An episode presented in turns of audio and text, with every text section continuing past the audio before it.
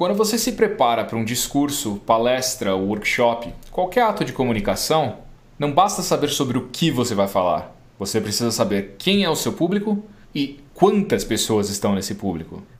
Mas fica a pergunta: faz diferença eu falar para 5, 50 ou 500 pessoas? Vamos tagarelar?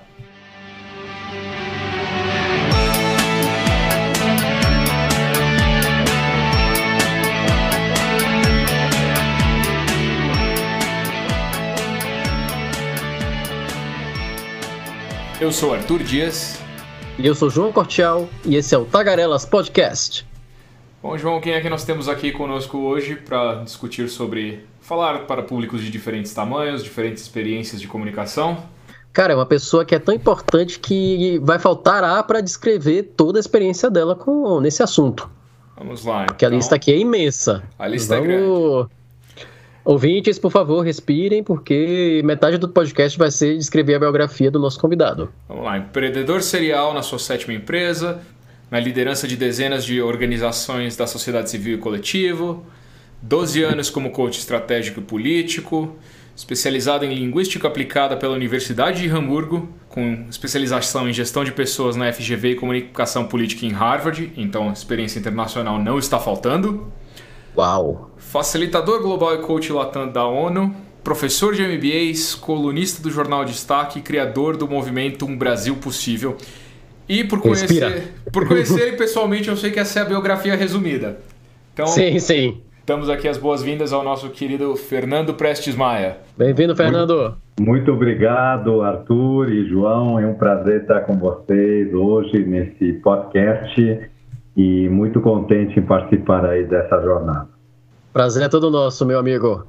Uma honra ter você aqui e contar um pouco da sua experiência de longos e longos anos, longas e longas palestras e outros tantos projetos, e com certeza vai agregar bastante esse episódio. E para você que está curtindo aí todos esses convidados incríveis e as informações que a gente tenta trazer para vocês aqui no Tagarelas, quer ser nosso apoiador? A gente tem agora no, disponível no Catarse a plataforma para vocês apoiarem a gente com uma contribuição para o Tagarelas poder crescer, continuar e se desenvolver cada vez mais. Se quiser apoiar a gente, basta entrar em catarse.me barra tagarelas, não esquecendo tagarelas com dois L's, e fazer a sua contribuição para ser um dos nossos apoiadores. Fernando, a pergunta que não dá para começar de outra maneira esse podcast sem ela. Quando foi que você se descobriu um tagarela? Olha, é interessante porque eu tentei agora você perguntando me lembrar se foi algum curso ou se foi alguma experiência, mas acho que não, acho que foi desde que eu nasci. Eu, eu, eu acho que nos primeiros anos já é, da minha vida, eu sempre gostei de me comunicar, sempre fui extrovertido, sempre quis chamar atenção, socializar, descobrir o que, que era novo, sempre fui curioso, então sempre fuçava, me aventurava. E acho que refletindo sobre a influência, acredito que tenha sido mais da minha mãe. Minha mãe é uma autêntica brasileira, original, muito performática, muito alegre, sempre dava gargalhada, sempre dá, né, até hoje. E é uma, o que chama em inglês de entertainer, né, uma entretenedora. Então, eu acho que eu puxei bastante esse lado materno. Então posso dizer que você já na maternidade você já fazia discurso para os outros bebês que estavam ao seu redor. Quase isso, viu? É, eu acho que no início talvez de uma maneira mais informal, de uma maneira mais lúdica e social, e depois, obviamente, conforme os países que eu morei, eu, eu tinha que fazê-lo em outras línguas, e eu acho que a maneira que eu encontrei de usar a comunicação para me inserir nesses oito países que eu morei, é, os sete além do Brasil, foi justamente me diferenciar pela comunicação, pela, pela empatia, pela, pela extroversão social. É, eu acredito porque era isso que me fazia destoar dos outros. Eu acho que eu tentava, isso, claro que eu não tinha consciência na época, isso agora refletindo posteriormente, Eu acho que para me diferenciar e para me inserir, eu me utilizava então da comunicação social empática.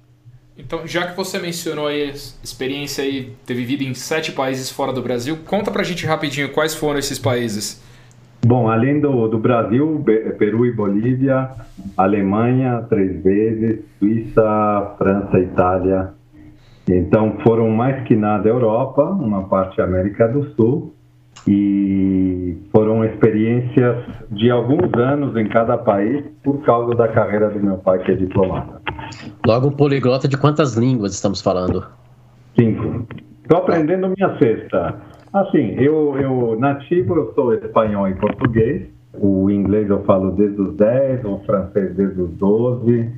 O alemão também é nativo praticamente, porque eu falo desde o jardim de infância, desde o kindergarten. O italiano né, falo um pouco, mas não me considero, não conto ele como língua, embora tenha morado lá um pouco. E estou aprendendo mandarim agora, porque esse sim vai ser importante no século XXI. Olha só, então não só tagarela, mas tagarela em diversos idiomas, em diversas nacionalidades. Em eu desafio eu desafio a traduzir a palavra tagarela em outros idiomas depois, hein? e Fernando, eu acho que além da influência da sua mãe, se mudar muito força qualquer um a ficar fora da zona de conforto, né? Ou a pessoa se isola de vez ou ela começa a se tornar muito social, né? Sim, eu acho que, claro, depende também do país. Né? Então, eu diria que enquanto eu morava nos países da América do Sul, eu tinha essa, esse entrosamento social comunicativo, porque os latinos somos todos mais ou menos iguais em termos de acessibilidade, de calor humano, e isso se reflete também na comunicação, tanto corporal quanto vocal. E os países europeus já, claro, são mais frios. Eu morei na, eu não, acho que eu não mencionei a Suíça. Morei na Suíça há dois anos e os suíços não são muito é, simpáticos, amistosos, vamos dizer assim. Né? Aí eu já acho os belgas, os holandeses até um pouco mais. Então os alemães e os suíços, né, e sobretudo dependendo da geração também, é, eles não são tão afáveis, eles, tão, eles têm mais dificuldade em expressar seus sentimentos, né? É, são pessoas que não se tocam, não são muito, enfim, é, juntos, próximos, então eles é, costumam ter uma certa distância. Isso se reflete também na forma de se comunicar. Por isso que acho que onde eu mais destoava onde eu mais podia colocar em prática a minha extroversão latina era certamente na Europa, porque causava mais, né? então já era uma forma quase natural de chamar a atenção. Sim, acho que sim. Acho que ajuda a origem, a forma de se comunicar. E, claro, sempre que precisava, eu me adaptava a, sobretudo profissionalmente, né? Certamente a gente se adapta à realidade local. Mas agora, a título de originalidade, a título de você complementar uma forma de comunicação, eu acho que ah, o latino versus o europeu, por exemplo, são complementos interessantes. Bacana. Eu vou entrar agora um pouco mais no sujeito de, de palestras, da, da própria atividade que você faz, Fernando. Então, falamos de enquanto empreendedor, enquanto palestrante, enquanto professor, enquanto coach, você lidar com números diversos de pessoas, desde uma sessão individual, como por exemplo um coach, até, mais uma palestra, você inúmeras pessoas. Qual a diferença essencial no trato de um, dessa quantidade muito diferente de público, de eu sair de uma reunião com poucas pessoas para um auditório cheio? O que é que, o que, é que te traz de diferença no seu preparo? Boa pergunta, João. Eu acho que o tamanho da plateia impacta sim, tanto na forma de comunicação quanto do preparo. Eu acredito que uma plateia pequena ela é mais intimista, ela permite que você desde dê uma atenção mais personalizada até ter um contato mais direto. Normalmente, na minha experiência, as pequenas interações, ou não é, em termos de tamanho, sejam one-on-one, um a um, individuais ou em duplas ou pequenos grupos, ou sei lá, até 20 pessoas, elas costumam ser intervenções mais técnicas. Elas permitem que seja mais técnicas. Elas também permitem uma participação maior desse público, obviamente, porque você está dividindo sua atenção com um número limitado de pessoas, enquanto que um grande, uma grande plateia você ou não tem essa possibilidade ou você não vai ter a possibilidade de interagir com 100, 200, 500 ou mil pessoas, que foi o máximo que eu já é, acredito ter palestrado. A plateia pequena, ela permite também elas, essas pessoas, os ouvintes, os espectadores, possam fazer perguntas, o que normalmente num grande público não é tão comum ou recomendado. Ou pelo menos precisa ser mais controlado, por exemplo, limitar três, quatro, depender do, do tempo que você tenha, da quantidade de pessoas, e sempre com alguém para fazer essa intermediação. Porque senão, Exato. se todo mundo quiser perguntar, vira uma bagunça total. Exato. Então, a grande plateia, eu acho que ela normalmente é mais ouvinte, não é? Ela, ela é mais adequado ter um tema inspirador ou visionário. E essa participação que você menciona, sim, e eu acho que, sobretudo, hoje em dia, com a tecnologia, ela permite ter uma interação maior, né? Vide aqueles aplicativos que você pode entrar em tempo real e fazer uma votação, uma enquete. Então, isso, isso hoje, mais uma vez, a tecnologia ela, ela faz com que as pessoas possam interagir, interagir mais em menos tempo e em tempo real. E é difícil você achar, digamos, essa esse ponto de virada, dizer assim, não, a partir de X pessoas eu considero um grande público. É, é bem relativo essa, esse ponto, você concorda, Fernando? Sim, você concordo. Tem esse número. Não, é X não. pessoas é, já considero como grande, menos que isso é pequena. Olha, não, por exemplo, na área de treinamento, né, você já estou nessa área, você sabe, na área de treinamento existe até um número, né, cabalístico, sei lá, que é o 25, né? Dizem que o número 25 para treinamentos em sala é o limite é, adequado ou máximo para fazer facilitação ou intervenção, porque é, mais do que isso você não pode dar atenção. Também é bom para a divisão de grupos, em é, grupos 5 de 5, né? De, de 8, isso, 8 de 5 então, isso favorece, né, no caso, perdão, isso se for em 40, mas no caso de 25, 5 de 5, exato. Então, isso favorece desde a divisão de turmas até a atenção que você pode dar como treinador e, claro, como facilitador se tiver mais interação. Agora, para plateias maiores, para palestras, ou seminários, ou simpósios, eu acredito que acima de 100 pessoas eu consideraria algo grande, porque até 100 pessoas você costuma poder encaixar em formato de sala e tem todo um impacto, que tipo de formato você vai usar, que tipo de interação, que tipo de técnica, porque existem técnicas e metodologias para tudo, né? desde a oratória até a facilitação, treinamento, que é o que eu gosto de fazer além disso, né, um público muito grande, ou um público maior, digamos assim. Quanto maior o público, mais você vai perder granularidade do assunto, né? Porque você, com um público pequeno, você consegue trabalhar temas específicos, entender quais são os problemas daquele público ali e tentar abordar isso de forma mais direcionada. Quanto maior o público, menor a possibilidade de fazer isso, mas você vai ter que ficar, como você mesmo falou, num assunto mais visionário, ou mais geral, ou mais amplo, correto? Correto, Arthur. Ou se não, quebrar também em, em, módulos, né? Por exemplo, eu tive uma experiência muito interessante eh, em 2013 e 2014, quando eu dirigi uma empresa ligada à área de eventos esportivos, eh, na área de hospitalidade esportiva, com um grupo alemão, e a gente fez a Copa das Confederações e a Copa do Mundo de Futebol da FIFA. Então, nós ali capacitamos desde os gestores que eram os, os gerentes de estádio, que era um por estádio, e no total foram mais de 87, acho que quase 90 gestores, assim como treinamos as equipes, não é, operacionais, as equipes de logística, as equipes eh, de atendimento nesses estádios, em forças-tarefas que exigiram, não é, palestras, capacitação, treinamentos, briefings de grande escala.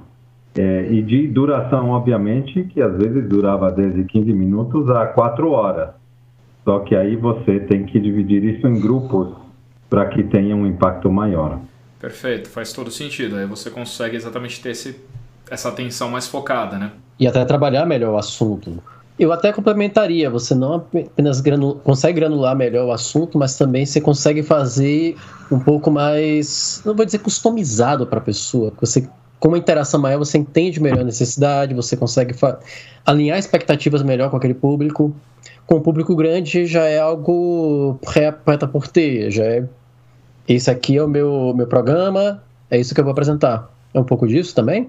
Sim, acredito que sim, João. Eu acho que o, o que você disse, é, você pode certamente personalizar e realmente não é criar uma, como eu disse antes, uma intimidade, um nível de detalhamento, nível de, de especificação muito maior quanto menor o grupo. Eu me lembro agora também treinamentos corporativos que eu fiz para farma mineradoras de, de, treinamentos internacionais, eles, mesmo em diferentes países, eles usam o mesmo módulo, mas sempre há uma tropicalização, uma uma adaptação, uma adequação para a realidade local. Por exemplo, dar um treinamento na África é diferente da na, na Europa ou na América Latina ou nos Estados Unidos sobre o mesmo tema, com o mesmo módulo. Então você tem que fazer adaptações. Por exemplo, na Europa não se usa quase coffee break, né? Ah, quando você faz uma interação de 8 horas ou de 4 horas, eles não querem nem saber de coffee break ou de intervalo. E nós aqui no Brasil, inclusive na Copa, a gente era uma reivindicação do staff brasileiro, né? Porque o, os suíços queriam fazer treinamento de quatro dias sem intervalos, não é? Para tirar o máximo proveito. Então, aí entra a questão cultural, a questão de capacidade mental, de absorção, o ritmo, o timing diferente de cada cultura. Nós, por exemplo, precisamos socializar, nós precisamos fazer intervalos, né? até tecnicamente aqueles intervalos de a cada 70, 90 minutos, senão a pessoa não absorve mais do que isso. Nós, por isso é importante você ter um coffee break a cada duas, uma hora e meia, duas horas de interação, para que a pessoa também é, consiga zerar a mente ou até mesmo refletir sobre o que ela acabou de ouvir, aprender, absorver e também socializar, essa é palavra-chave. Nós precisamos socializar. Tem, tem culturas que não precisam e não querem socializar. Então, Isso que eu ia falar, tem culturas que dá graças a Deus que não precisa socializar. então nós somos animais sociais, o ser humano é, mas nós latinos somos, mais ainda.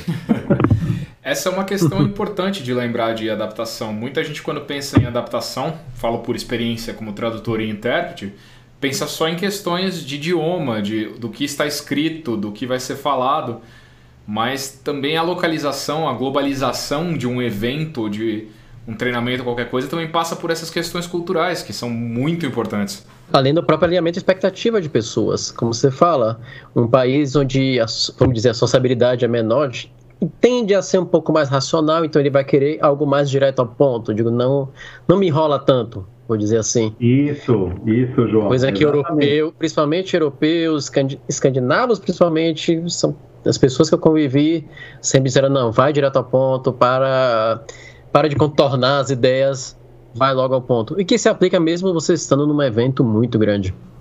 Sim, sim, e americanos também, né? Norte-americanos gostam é, do to the point, né? De ir direto ao ponto, de, de ter os pontos-chave, de, de não ter esse rodeio. É então, é, esclarecer, é até bom esclarecer, não, não, estamos dizendo que é uma maneira errada, outra maneira é mais correta. Não, é apenas você adaptar o seu estilo ao público que você vai falar. Isso, são formas diferentes. E quanto mais experiência você tiver com públicos diferentes, tamanhos, geolocalizações, não é, origens é, e também, obviamente, backgrounds, né? Tem pessoas que são técnicas iguais na, no Japão, na Rússia, na Grécia, em qualquer lugar. Já vi técnicas cientistas são todos iguais, mais ou menos no mundo inteiro. Então é interessante, mas mesmo assim há sempre o touch, né? Há sempre o toque local, a, a, a realidade, as, as situações inusitadas, enfim, tem sempre diferenças de local para local. Você falou que o maior evento que você já palestrou foi o quê? Mil pessoas? Você lembra que evento sim, foi esse? Eu acho que sim. Sim, foram. Eu acho que mil foi uma convenção da área de imobiliária. Então, acho que foi uma convenção no Nordeste, eram mil corretores, uma palestra sobre liderança bem interessante. E foi, foi muito bacana, porque tinha outros palestrantes muito mais famosos do que eu. Aliás, eu não sou famoso, né? Só tenho um nome famoso. Olha, modéstia, Fernando.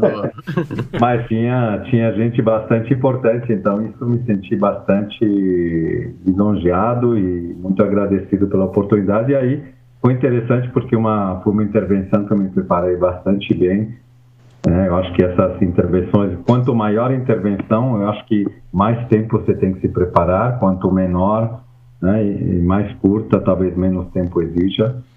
Mas é, acho que foi essa. Depois teve várias, acho que entre 500 e mil pessoas, teve algumas na área de automóveis, farma, na área de eventos, food service.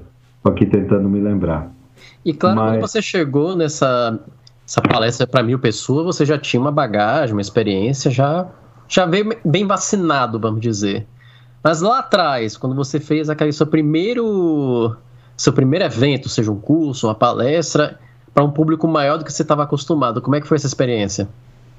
Olha, Tá bom, já você já eu lembro que já nasceu no berçário com não. então já já está acostumado não, desde eu, pequeno. Eu, vamos dizer que eu sempre eu sempre por causa da minha personalidade é, eu sou um pouco atirado e né, eu gosto do novo, da aventura. Então, vamos, vamos lembrar que qual, qual foi a minha criação, né? Primeiro que eu, desde pequeno, eu fui obrigado a mudar a cada três, quatro anos é, de país. Numa época que não existia internet, mal existia fax, telefonia móvel também não existia, era fixa e era caríssimo, né? Então, eu sou da época que era filme em rolo, né? Rolo de filme, que era também muito caro tirar foto, você tinha que mandar revelar e não era barato, né? A postal, você mandava uma postal para alguém, demorava um mês para chegar em outro país, daí mais um mês para responder, mais um mês para voltar. Então, imagina uma comunicação escrita é, social que demorasse três meses para uma pessoa se comunicar com a outra. Hoje você demora ponto três segundos, né? Então, essa parte da, da comunicação escrita, mas voltando à questão dos, dos países, então, o que acontece? Eu, essa questão de ficar mudando de país, de ficar é, se inserindo em realidades que eu não conhecia, vamos dizer que me obrigaram também, como filho diplomata, a me adaptar rapidamente às situações locais. Por exemplo, quando eu mudei para a Suíça ou para a França, eu não sabia falar francês. Então, eu, eu, eu morei na Suíça, na região francesa, que é Genebra, e na França, perto de Paris. Então, não, não sabia francês, eu tive que aprender, eu tive que me inserir. É uma língua latina, como Arthur bem sabe, como tradutor, é, é mais fácil para quem já tem a origem, a origem latina, não é? Do espanhol, do português, sim, mas sempre são línguas diferentes. Em todo caso, essa minha, minha passagem, minha experiência, eu acho que fez com que eu desenvolvesse também essa habilidade ou essa necessidade de me comunicar com culturas e públicos diferentes desde pequeno. Né? E aí, bom, e aí você vai passando de país, vai passando de público e você, me lembrando agora, talvez a primeira plateia que eu tive oportunidade, talvez não de palestrar, mas de interagir, é, o Arthur vai gostar, foi acho que quando eu fiz meu estágio na ONU, Olha em Genebra, como, como hum. assistente de intérprete. Então imagina você lá dentro do grande salão do, das Nações Unidas, da Assembleia Geral, lá lá em, em Genebra e você vê, acho que eram 500, não, não eram 500, acho que eram umas 350, 400 pessoas de, de países diferentes e é, os intérpretes são apresentados. Eles, antes da sessão, eles chegam, são anunciados, então, porque os intérpretes são, são autoridades, né, lá. Então, eu era assistente do intérprete. Imagina você chegando lá, desfilando, aí falando teu nome, Então acho que essa foi a primeira vez que me apresentei assim para um público maior. E depois, claro, eu sempre participei de, de reuniões de 30, 50 pessoas, porque meu pai, como diplomata, tinha que fazer muitas recepções em casa, ou na, no consulado, ou na embaixada. E eu, desde pequeno, sempre queria me infiltrar aí. Né? Eu sempre ficava lá né? E, e, queria ouvir o que eles estavam falando e como que eles falavam. A única coisa que eu não tinha paciência era esperar os discursos, né? Porque demoravam muito. Então eu sempre falei assim: se eu, se eu, se eu um dia tiver que discursar, eu quero falar rápido. É. Você acha que a avaliação do pessoal agora é inversa? De, poxa, o cara tá falando demais, quando virar palestrante, meu discurso vai ser mais rápido do que isso? Você disse as pessoas agora acham que o Fernando fala demais? Seria isso? Ah, sim, com certeza, né? Vocês são testemunhas, eu gosto de falar, às vezes eu tenho tanto assunto que é difícil resumir, e é esse o grande desafio, porque falar durante 10 horas ou durante 18, como o Fidel Castro fazia, era, é fácil, né? Agora, você resumir isso é, em poucos minutos que é difícil. Eu diria que são os dois desafios diferentes, mesmo você falar por duas. Você tem o poder de síntese de falar por dois. Um discurso que você levaria cinco horas, falar em uma hora e meia, é um desafio. Ao mesmo tempo que, ok, eu vou falar por cinco horas, como eu mantenho as pessoas engajadas durante as cinco horas? Uhum. Que é complicado. Você mesmo é. disse, mesmo depois de uma hora e meia, duas horas, é bom você ter uma pausa com um coffee breaker, até para a pessoa descansar o cérebro, se interagir. Se ela não tem essa pausa, como é que eu mantenho a pessoa realmente focada no que eu quero falar e comprando a minha ideia? O seu próprio cérebro começa a cansar. Sim, certamente. Tem que haver as pausas, não é? Tem que se adequar o conteúdo, né? A duração que te é dada para o evento. Assim como temos eventos de dois minutos, né, ou cinco, ou 25 minutos, que são TEDs ou 20, temos também ainda eventos de oito horas, que acho que é uma tendência agora cada vez mais a diminuição né, desse timing, desse, dessa duração. Ela está acontecendo, sobretudo, em webinários. Então, cada vez mais curto. É, eu, por exemplo, sou treinador também de uma empresa inglesa que chama MindGym, e nós fazemos treinamentos no máximo de 90 minutos. Né? Então são muito focados e essa grande tendência agora, que você pode adequar depois para online, levar isso em outros formatos. Esse podcast é um outro formato, em Telegram, em WhatsApp, enfim. Esses novos formatos estão, acho que, obrigando a área de educação a sintetizar, não somente sintetizar, como você disse, João, de o conteúdo em si, realmente filtrando e sumarizando aquilo que é importante realmente, porque convenhamos muitas vezes, né, muita que nem um livro, né, muitas vezes não, as 100 páginas de um livro raramente são interessantes, né? normalmente 80 são enchição de linguiça. então, por isso que eu gosto daqueles que tem um resumo, que a gente pode fazer um mapa mental, pode fazer um, uma, uma mensagem final para levar como call to action, como enfim, como mensagem final. É, eu vejo isso como uma tendência também. Vendo plataformas de ensino online como a Lit do St. Paul, né, ou o próprio Udemy e outras plataformas, você vê que a tendência é você ter aulas curtas, de 10 minutos, mesmo que a duração total do módulo seja de 10 horas, cada aula de 10 minutos. Concordo que essa é uma tendência bastante significativa de reduzir cursos longos. E esse poder de síntese vem muito a calhar aí. É. E imaginem, né, rapazes, que agora com as mídias sociais, né, eu acho que o último exemplo, talvez, radical é o TikTok. Se eu não me engano, são 5 a 15 segundos. Isso. É, o LinkedIn vai lançar agora, acho que daqui a algumas semanas, os stories deles também, que o Twitter também já teve e agora vai relançar, que o Instagram já tem, que o Face já tem. Imagina pessoas de todas as gerações que estão se acostumando a microinterações, então essas microintervenções nós também vamos ver de alguma forma na área de comunicação e educacional. Isso que as pessoas reclamavam quando o Twitter lançou, que só podia digitar 140 e poucos caracteres. Hoje já é. Gente, o que, o que eu posso fazer com 140 caracteres é um mundo. É verdade. Por outro lado, Fernando, aqui fica mais um, uma questão de debate. Quanto maior a plateia, mais fácil fazer um, um discurso, um discurso em geral, vamos falar, seja um discurso de uma palestra, seja um curso, qualquer estilo. É mais fácil fazer um discurso mais longo com uma, uma, um público maior ou não há essa relação? Acho que é muito pessoal isso. Acho que vai da experiência da pessoa. Que por incrível que pareça, eu nunca tive muito medo de grandes plateias. Eu acho que as plateias pequenas, elas talvez exigem mais de você em termos de interação, porque numa plateia grande, né, quando você está, você já deve ter experimentado também, quando você está em cima do palco, de um palco, de um auditório, onde cabem 300, 500, 800 pessoas, você não vê a cara de todo mundo. Você não vê os olhos de ninguém, você vê no máximo as cabeças das duas primeiras fileiras. O resto você não vê porque tem os holofotes na tua cara.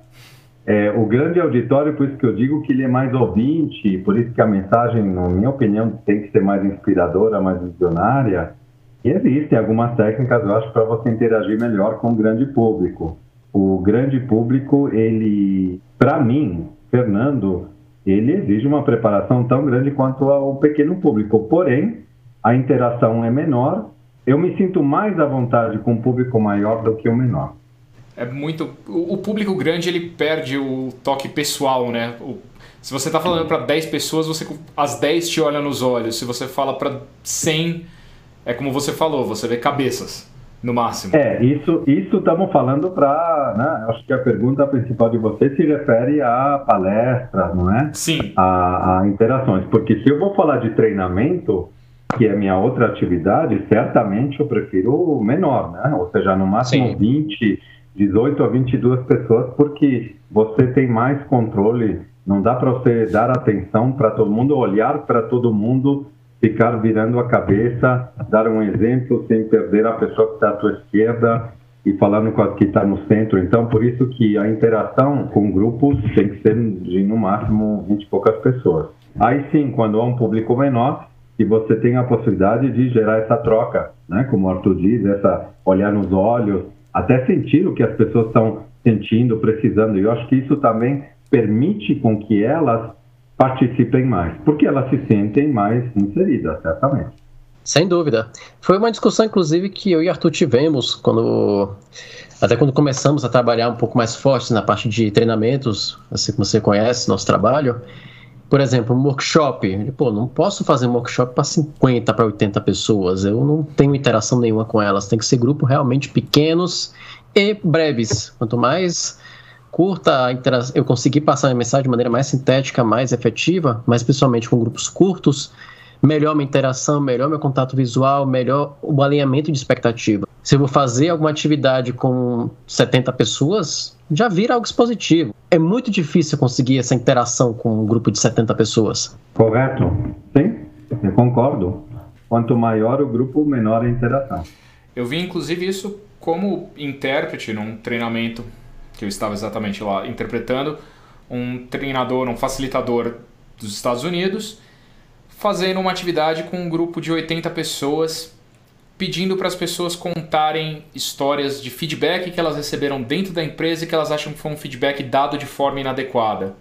Ninguém queria se manifestar, porque num grupo de 80 pessoas todo mundo estava muito exposto. Ninguém queria interagir. Ele tentava incentivar de qualquer forma, mas era um tamanho inadequado para a atividade que ele estava propondo. Exato, e por isso, nesse tipo de facilitação, você tem que quebrar o grupo em pequenos grupos para que eles criem intimidade em trios ou em quatro cinco pessoas. E se você é um bom facilitador, facilitador você vai ter que rodar entre eles, fazer observações, anotações para depois fazer um bom debriefing. Ou você tem que ter assistentes, um ou dois, que te acompanhem para que eles possam te ajudar nessa observação. Até porque quanto maior a audiência, vamos dizer, quanto maior a plateia, mais intimidada um desses participantes se sente na hora de interagir, de levantar a mão e dizer: Não, eu vou falar. Ok, tem aqueles que querem falar de qualquer maneira, mas eu sinto que também há, uma, há um fator de intimidação para muitas das pessoas para que elas realmente queiram participar, quando a plateia, quanto maior é a plateia. Pode ser, porque a exposição é maior, que, que nem o Arthur falava, né? Então é inevitável que o mico pode ser maior. Eu, por exemplo, participei de um, de um evento como participante de inteligência emocional há uns dois anos, e era um evento gigante, de acho que tinha mais de 2.500 pessoas. Foi feito o exercício por uma das pessoas aí que estava organizando, facilitando, que eu não achei adequado você fazer uma facilitação em massa, onde você obriga a pessoa a falar de algum trauma ou de algum ditador ou compulsor em público para todo mundo, sendo filmado com três câmeras projetadas no telão.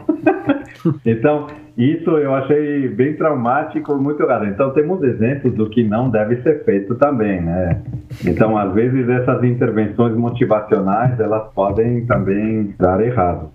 Conta um pouquinho, embora eu imagine que tenha sido bastante natural essa transição, como foi essa sua transição de um tagarela para um tagarela profissional, para alguém que fez da comunicação, do, da facilitação dessa área educacional, sua profissão, a sua carreira, a sua paixão? Como foi esse, esse processo? Olha, interessante, porque eu aqui me lembrando, então, depois dessas interações na minha infância, de descoberta mais que nada, vamos dizer que foi uma fase de muita descoberta, de muita troca cultural com crianças de outros países, vamos dizer que depois na adolescência eu transformei isso em uma ferramenta de engajamento dos meus colegas.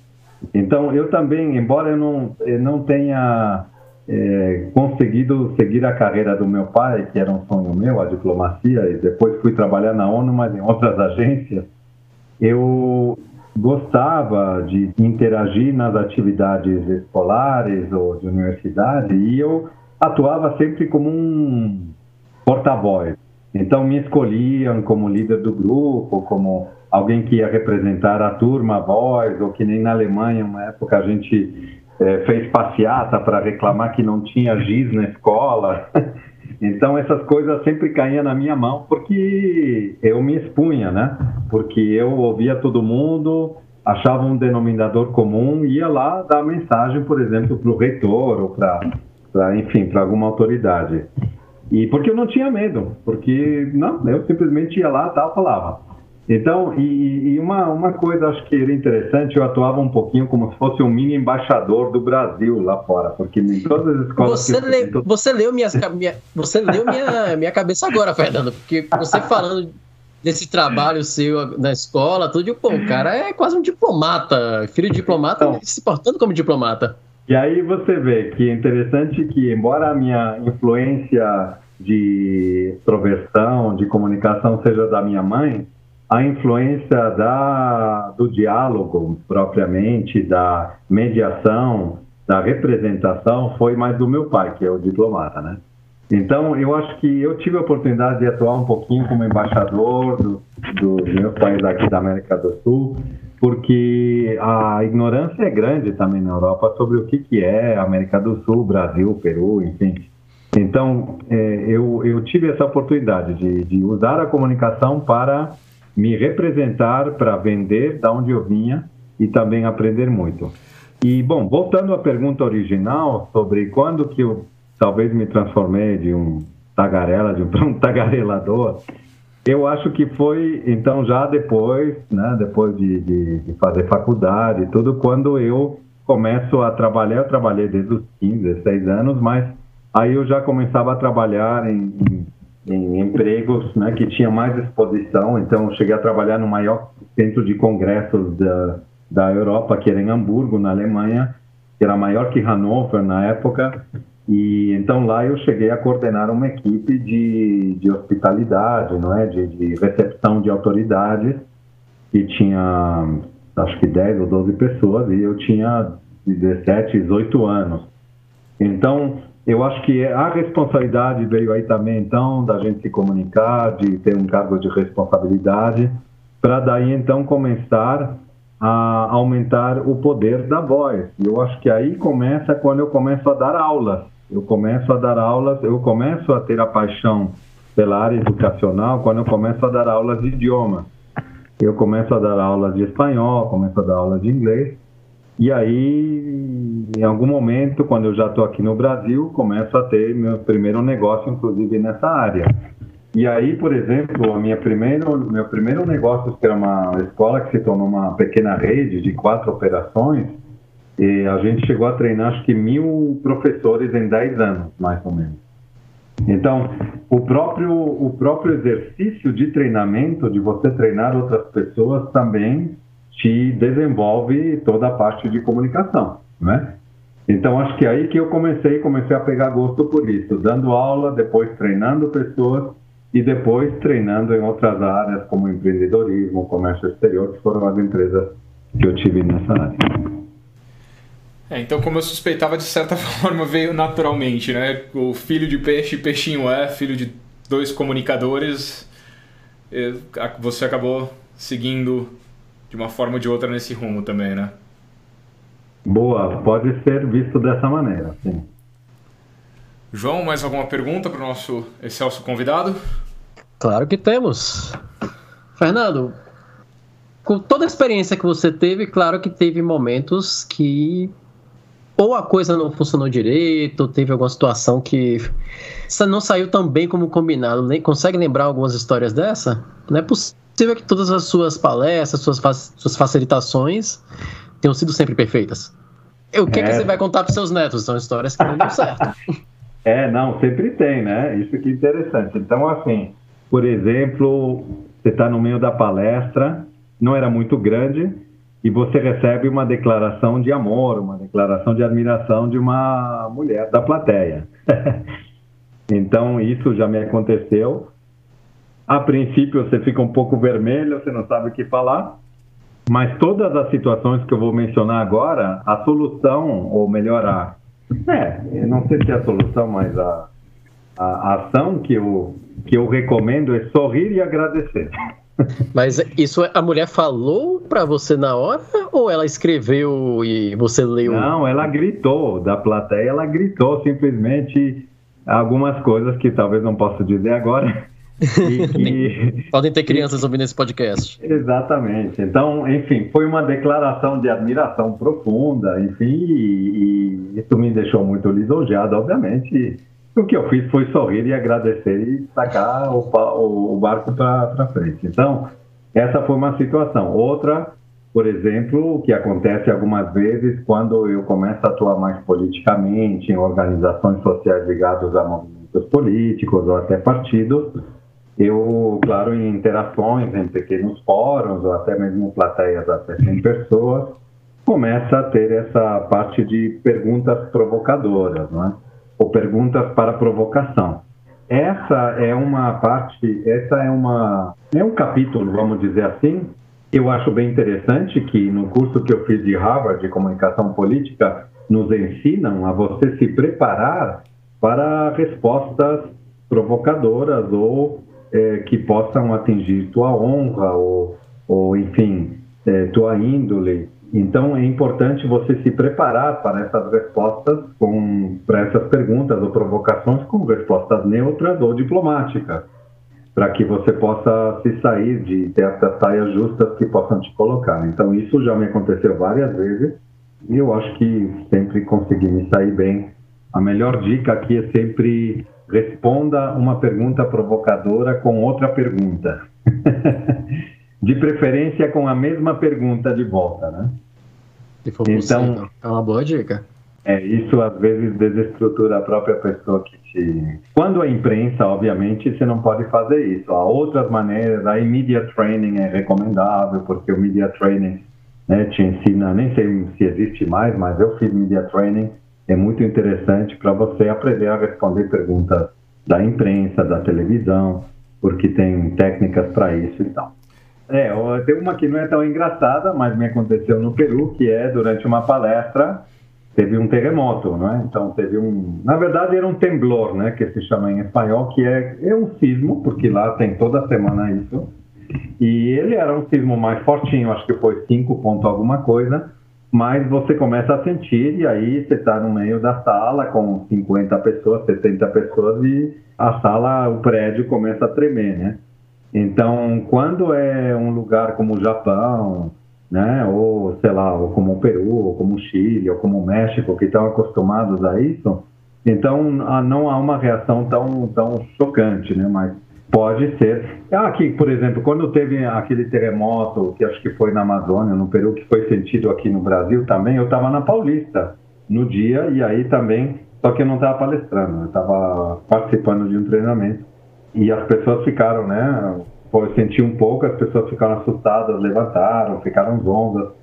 Enfim, então a reação aqui porque a gente não está acostumado, mas no Peru, então as pessoas tal interrompeu a interação, né? As pessoas, enfim, ou se escondem ou se protegem e aí pronto, né? Foi uma interrupção e você então tem que continuar. Assim como tem outras interrupções que pode ter, por exemplo, o ano passado eu estava dando um treinamento é, para uma rede de coworkings né, global aqui no Brasil. E no meio do treinamento eles recebem um call global do presidente mundial, enfim, em todas as cidades do mundo, que era urgente, então eles tiveram que deixar a interação no meio do treinamento. Então isso desestrutura toda a atuação, perdi mais de meia hora e aí eu tive que adaptar toda a apresentação, toda, toda a dinâmica para você adequar. Então, eu vou falar talvez mais para o final algumas dicas né, de, de o que fazer se, se algo acontece, mas uma delas é essa, ou seja, você tem que ter um plano B. Nesse caso aqui, é, tem que ter os prints dos slides, né? Se o terremoto, se tem um terremoto, ou acaba a luz, ou acontece algo, então você tem que ter um plano B. No caso, se é tecnológico, se é uma projeção, você tem que ter os slides impressos se é uma sala, que também me aconteceu numa indústria farmacêutica, a gente está num auditório, acho que umas cento e poucas pessoas, estava treinando eles, e de repente entra o presidente e fala, não, esse auditório estava reservado para outra coisa. Aí então. Sai todo imagina, mundo. imagina você mudar uma sala, tudo bem, já me aconteceu também. Você está num negócio, 20 pessoas, depois, não, eu reservei essa sala, por favor, tá bom, a gente muda, perde 15 minutos e tal. Mas um auditório com cento e poucas pessoas, estava tudo montado, e de repente eles mudam, né? Isso daí também, você tem que ter então um plano B para mudar o formato, que a gente foi para uma sala que não era adequada para essa intervenção que a gente estava fazendo. Então, o formato de sala que vai afetar a dinâmica, isso tudo você tem que considerar. E um último exemplo que eu estou me lembrando agora, é na área política também, uma época eu estava participando de uma de um conselho na Assembleia Legislativa de São Paulo, é um conselho que é tipo uma mini Nações Unidas, chama CONSCRI, que é o Conselho das Nações de Raízes e Culturas Estrangeiras. Então, é uma mini Nações Unidas, tem umas 30 comunidades representadas, e a gente tinha sala lá, tinha direito ao uso do plenário e tudo mais. E aí, num desses eventos que a gente estava, eu estava discursando, o, na plenária em cima, né, onde fica o público, começou a chegar um monte de gente, não me lembro que movimento, que não tinha nada a ver com o nosso, mas que estavam se preparando para já se manifestar para uma audiência que ia ter logo na sequência. Então eles começaram a gritar já com as bandeiras e as buzinas e as buzucas, bubuzelas. então já começaram a isso. Então, se você não está preparado para que algo desse tipo possa acontecer num lugar como uma assembleia ou como uma câmara municipal, que é muito comum, né? o que a gente vê também na, no Congresso aqui nacional, se você não está preparado para esse tipo de interrupção que pode acontecer, você se perde, você se desestrutura, tem pessoas que choram, tem pessoas que simplesmente abandonam o púlpito. Então você tem que estar preparado para que esse tipo de coisas aconteça. Então isso também já me aconteceu e é bem interessante. Eu acho que tudo é válido esses, essas situações inusitadas. No é final, quando tá errado então... que nós aprendemos, né? Exato. No final é sorrir e agradecer e continuar. Exato. Eu tenho uma pergunta de uma situação bem específica que é o que nós intérpretes chamamos de o louco de palestra. Que é aquele cara que levanta, diz que, tem, que não vai fazer uma pergunta, mas gostaria de fazer um comentário ou uma consideração, e aí desata a, a, apresentar uma tese de doutorado ali, como a pergunta, ou comentário ou consideração dele. Você já pegou um cara desses pela frente, Fernando? Como que você lida com, com uma situação dessas? Sim. Tá, inclusive numa ONG que eu presidi, que chamava é, é Brasil 2022, que é um projeto futuro, que era ligado a uma ONG empresarial. Enfim, a gente fazia simpósios não é, temáticos de dois, três dias cada um. E aí as pessoas que participavam é, pessoas muito cultas, muito inteligentes e mas pessoas que não tinham talvez voz na sociedade. Então elas se permitiam nesses eventos de organizações sociais ou temáticas e de irem lá e exporem sua tese, como você disse. Isso também faz parte da organização de um bom evento, né? De um, de um bom, seja ele uma palestra, um simpósio, um seminário, uma conferência, é você colocar as regras. Então, se você, como mediador, como, como anfitrião ou até mesmo como mestre de cerimônias, você colocar essas regras desde o início, você consegue limitar. Importantíssimo. Eu, eu acho que o mestre de cerimônias, o, o facilitador, o apresentador, o mediador, ele deve colocar essas regras antes. Eu tive as duas ocasiões, tanto uma que não tínhamos falado para a plateia Somente tínhamos falado que, por favor, perguntas para o final, que é sempre uma boa recomendação. Por favor, quem tiver perguntas, as faça no final, para não te interromper, sobretudo quando você está palestrando. E quando é assim uma mesa, diretora, um simpósio, que você tem três, quatro pessoas, cada um fala e depois você combina com perguntas da plateia, é, tive as duas situações. Então, tanto gente que fez a pergunta no final, conforme combinado, mas se estendeu, assim como pessoas que interrompem no meio. Então acho que aí vem você como mestre de cerimônias ou como como a pessoa que está comandando o, o simpósio, você tem que ter, eu acho, um pulso firme e como alguém que preside uma reunião, você tem que ser capaz de, de interromper a pessoa e pedir para ela, por favor, é, qual é sua conclusão ou, por favor, qual é sua pergunta, para que a pessoa se toque de repente que ela não está. Então, tem algumas situações quando é gente muito importante, assim como eu já participei de muitos eventos com 30, 40 pessoas, todas muito importantes, e aí de repente uma quer falar mais que a outra. Então, por isso que o mestre de cerimônias tem que ser, tem que conhecer esse seu público e saber que isso pode acontecer. Eu ia lembrar de algumas histórias também que já me aconteceram inusitadas, como por exemplo, eu fazer uma palestra e de noite do nada desligar a luz do prédio. Ficar o prédio. E nem dizer nem a sala que tava, ficou sem luz, mas o prédio inteiro ficará sem luz, porque era a regra da empresa, e, mas esqueceram que tinha um evento que ficava até mais tarde. Acabou-se que ficou na base da lanterna até que se achar alguém para religar as luzes. Mas como o Fernando bem comentou, prática esses erros é o que vai trazer o conforto, é o que vai você fazer aprender a como superá-los na próxima, na próxima vez que acontecer. Fernando, para uma pessoa que não tem esse costume de falar para um público maior e de repente vai entrar na situação dessas, de que maneiras ela pode se sentir mais confortável antes de falar para uma plateia maior do que ela está acostumada? Uhum. Bom, eu acho que tem aqui três palavras que são importantes. Né? Eu diria que é preparo, autoconfiança e mudança. Aí eu explico. Então, o preparo, eu acho que, como eu mencionei antes, quanto maior em importância, quanto maior em plateia, então, quanto maior o evento, maior o preparo.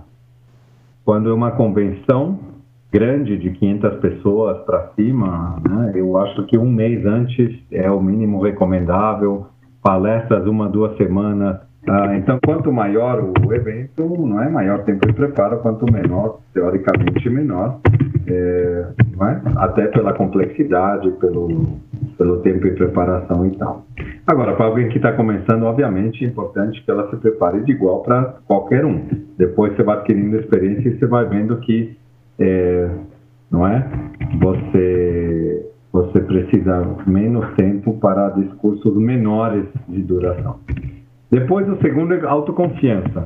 Eu acho que eu já fiz muito discurso de improviso e deu ruim. Então, você tem que aprender que, às vezes, o excesso de autoconfiança também pode ser ruim. Porque se você acha que você pode falar como alguns presidentes, né, que nós já temos ou tivemos, que começa a falar do improviso e aí não sai nada, ou sai tudo errado, o tiro sai pela culatra. Então é melhor, realmente é recomendável você se preparar mais a autoconfiança ela pode ser também é, pode ser usado contra você porque você então manifesta isso como soberba e aí você não sabe lidar com imprevistos. E que imprevistos podem ser esse? O primeiro eu acho pode ser esse que nem o João mencionou que acaba a luz acaba o som acaba a projeção.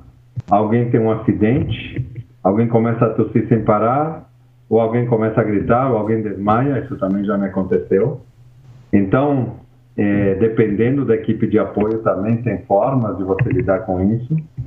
É, então, esses tipos de interrupção é importante que a pessoa entenda que pode acontecer, assim como pode acontecer o lapso de memória, que hoje é muito comum, por causa do estresse, do nível de estresse que vivemos e do uso intensivo do nosso cérebro.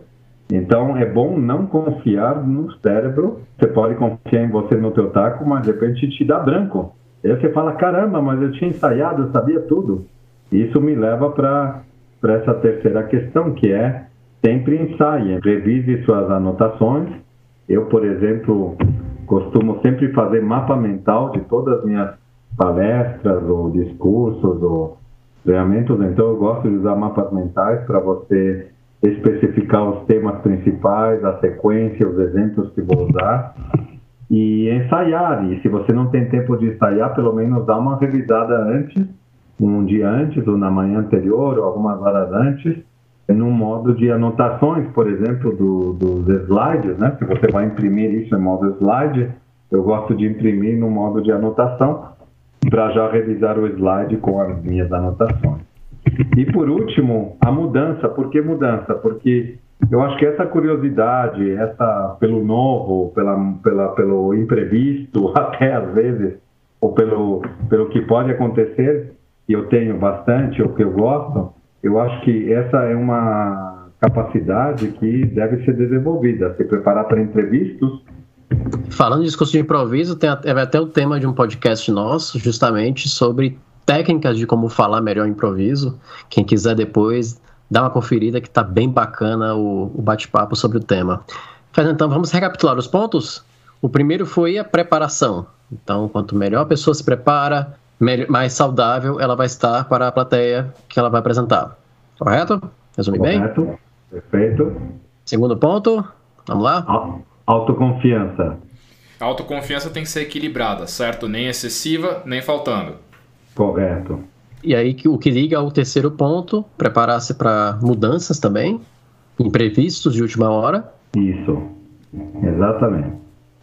Então aprendemos correto. Isso mesmo. Fernando, para finalizar o nosso, a nossa, nosso bate-papo, teria alguma dica, alguma técnica que você gostaria de passar para nossos ouvintes de como ele pode falar melhor, se expressar melhor com uma audiência maior? Além das de todas as que nós já, já bem mencionamos aqui? Ensaiar duas versões, né? Eu sempre gosto de fazer duas versões do que eu vou falar. Uma mais completa, com a qual eu vou me preparar, que vai levar mais tempo, e depois eu faço um resumo dessa mais completa. Porque se der branco, se tiver algum problema técnico, tecnológico ou humano, né? Você pode sempre sentar numa roda de pessoas com duas folhas e fazer, adaptar de repente seu discurso e fazer disso uma roda de diálogo, por exemplo. Então, eu acho que é bom ter duas versões do que você vai fazer, uma mais completa e uma mais resumida. Eu A diria, segunda... inclusive, é mais fácil de você memorizar o seu discurso. Eu posso Também... dizer por experiência própria. Exato. E outra dica, João, por exemplo, eu já usei muito essas resumidas depois para dar entrevista para TV ou rádio. Então eu já tive palestra que a Globo News me pegou no final e eu tinha que dar um resumo da palestra. Então, imagina se você não tivesse feito o resumo, como você ia falar dela. Então isso é interessante. Bom, outra coisa, então acho que é bom você chegar cedo, conhecer o local. Então, ainda mais quanto maior evento, mais cedo você deve chegar. Eu, sempre que eu vou palestrar, e eu faço isso, sei lá, uma vez por semana, eu, em uma outra cidade, eu sempre peço para pernoitar, para você chegar uma noite antes, para não chegar lá de manhã cansado. Então, é bom você chegar um dia antes, descansar, pernoitar, visitar o local de preferência a noite anterior ou no mesmo dia é, bem cedo, para você familiarizar com o palco, para você se familiarizar com o auditório, com o, o, formato da sala, que tipo de cadeiras são, você senta na cadeira do público, você vê e você está acima deles ou na mesma, no mesmo nível, que tipo de visão eles têm, se tem algum ponto morto, enfim, tudo que um bom promotor né, de evento tem que fazer, teoricamente. Então, você como palestrante também recomendo fazer você então conhecer o local, testar, sempre a parte de testagem de equipamento, microfone, palco. Então isso é feito às vezes no dia anterior, às vezes é feito no mesmo dia, algumas horas antes, alguns minutos antes. Então, para não ter esse estresse de minutos antes de, de, subir ao palco, é bom fazer isso bem antes. Tem tanto item importante, né? Tipo a própria mesa de som, onde que ela fica? Ela está do lado do palco, à direita, à esquerda, ou ela está lá no fundo, onde você não pode ver ninguém? E aí o cara fala aumenta, desce, sobe e você não vê nada, de novo, porque as luzes estão na tua cara. Então tem que testar tudo isso antes para você não ter problema. Assim como o microfone, que é um tema pouco falado, acho que alguns livros de, de comunicação oratória têm esse item. Mas eu acho muito importante. Eu, por exemplo, a primeira vez que eu falei com o microfone de lapela foi há uns 5 anos, 7 anos atrás.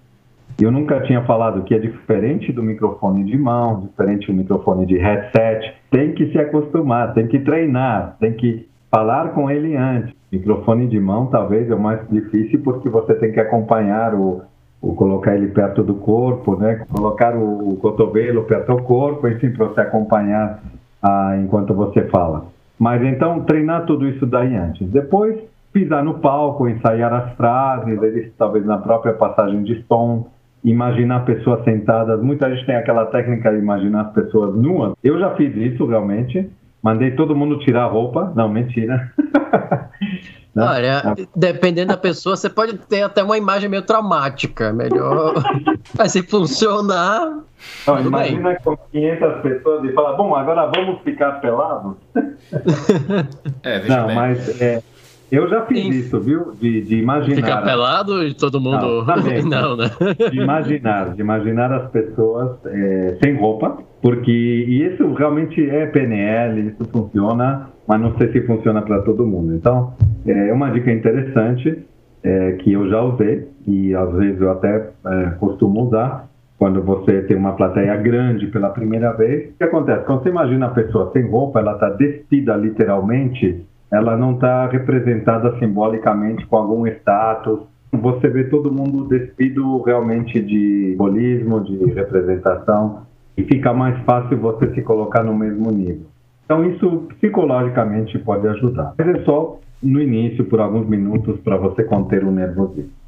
Antes, não é, de, de você subir ao palco, fazer uma intervenção, sei lá, uns 10 minutos antes, costumo ir no banheiro, respirar fundo, beber água, faço um aquecimento bucal, apenas com as bochechas, coloco o ar nelas, fico rodando, depois faço um aquecimento vocal, que uso as cinco vogais, por exemplo, A, E, I, O, U, e aí, enquanto você faz isso de boca aberta, você está também alongando as cordas vocais, os músculos faciais. Então, basicamente isso. É, depois, algumas coisinhas, enquanto você vai subir no palco, fazer, eu acho que eu sempre entro ou subo no palco, você não precisa, claro, correr o corredor lá, com o corredor de fogo. Enfim, o importante é você subir com um sorriso positivo no palco, não é? Agradecer todo mundo, desde os organizadores, a pessoa que te apresentou, subir, a plateia, obviamente eu costumo começar sempre com uma piada ou uma anedota. Eu gosto muito de anedotas. Então, eu sempre tento pegar algum é, tema, né? Talvez do dia ou da, da, do local, da situação, da empresa, enfim, algo correlacionado e fazer uma anedota para descontrair. E aí eu vou para o centro do palco, tento me localizar, vibrar o corpo, posição confortável, braços abertos, corpo reto, peito, enfim, estufado, para você não é, inspirar e aí sentir o momento, como é que está antes de começar. E aí eu costumo, então, focar, sei lá, nos três pontos principais do que eu vou falar, né? Então, me lembrando rapidamente como é que eu vou começar, qual é o objetivo e que mensagem eu, deixo, eu quero deixar. Porque muitas vezes você pode começar com a mensagem final, você pode começar seu discurso com a mensagem final para chamar a atenção, para pegar a atenção do público, né? os americanos gostam muito de fazer isso. Então você começa com, olha, meu objetivo aqui é fazer vocês entenderem que isso, isso, isso, ou eu quero deixar aqui tal e tal recado, e aí a pessoa já, opa, ele vai falar sobre isso, que legal que ele já está dando no final o, o que eu vou ouvir, é no início o que eu vou ouvir no final. E isso ajuda tanto a plateia para estimular ela, para ajudar ela a entender uh, que mensagem você quer passar e que você vai fazer então uma retrospectiva e contar de trás para frente, como ajuda você também é, lembrar que né, a sequência do que você vai falar. Então, acho que isso também serve para você, como, como começar pelo ponto final para lembrar da sequência do que está por vir. Enfim, eu gosto de usar quanto maior a plateia, menos slides e mais imagem. Então, eu gosto de usar muitas imagens e talvez uma palavra no máximo, duas por slide, mais como, como, como palavra de fixação sempre pouco texto, mas também isso, quanto maior a plateia, também mais a necessidade de usar slide, eu acho, porque se algo acontecer, você sempre tem um slide como âncora. Você sempre pode voltar o slide para fazer um ponto a ponto, para te lembrar o que, tá, o que você vai falar proximamente e tudo mais. Acho que agora tivemos uma aula bem interessante sobre como se comportar e diria até mais, são dicas que valiosíssimas não apenas para profissionais de comunicação, como Fernando Prestes Maia, como eu, como Arthur Dias, como outros ouvintes que vamos ouvir, mas mesmo que você não trabalhe com comunicação, mas você tem no seu dia a dia que falar em reuniões, entrar em grupos novos sociais, então são dicas que valem muito a pena serem ouvidas, serem praticadas para se sentir realmente mais confortável em um público de uma quantidade diferente que você está habituado, se sentir mais confiante e saber passar a sua informação. Arthur, gostaria de fazer alguma última pergunta? Não, só tenho a agradecer nosso querido Fernando por essa riqueza toda de conteúdo que ele trouxe para gente, excelentes colocações, uma história riquíssima aí de cheia de experiências que ele compartilhou conosco. Fernando, muito obrigado, obrigado por aceitar o convite, obrigado pela disponibilidade. E esperamos ver você aqui de novo em breve para discutir outras coisas, quem sabe num episódio ao vivo ou em um painel de discussão. Mas muito obrigado, de verdade. Muito obrigado a vocês, Arthur e João, pela oportunidade de estar debatendo com vocês aqui um pouco das nuances, não é? Do mundo da comunicação e da oratória para grandes públicos. E, bom, queria deixar como mensagem final, talvez, que cada pessoa que esteja nos ouvindo, que acredite que ela tem a sua própria voz, que ela encontrar o seu propósito e a mensagem que ela quer transmitir. Eu acho que todos nós temos algo a dizer, mas não sempre encontramos a forma, o conceito, a modalidade ou mesmo o propósito de fazê-lo e muitas vezes o que nos falta é apenas uma oportunidade. Então tenham coragem, tenham coragem, explorem o novo, se lancem, se desafiem e vocês vão encontrar certamente oportunidade. Comunicação não é apenas para profissionais da área de comunicação. Encontre sua voz sempre. Fernando, novamente, brigadíssimo. Portas estão abertas, sempre que quiser fazer parte do Tagarelas. Você, como um Tagarela desde pequeno, como nós acabamos de descobrir, está sempre de portas abertas. Obrigadíssimo novamente. Prazer estar contigo. Obrigado, obrigado pessoal. Até a próxima. Até a próxima. O Tagarelas Podcast está disponível no Spotify, Apple Podcasts e nas principais plataformas. Não deixe de assinar. Seja um apoiador do Tagarelas. Acesse www.catarse.me/tagarelas. Tagarelas Podcast é uma produção de Verbalize e King Tradução. Music, sweet music, is a gateway drug to consciousness.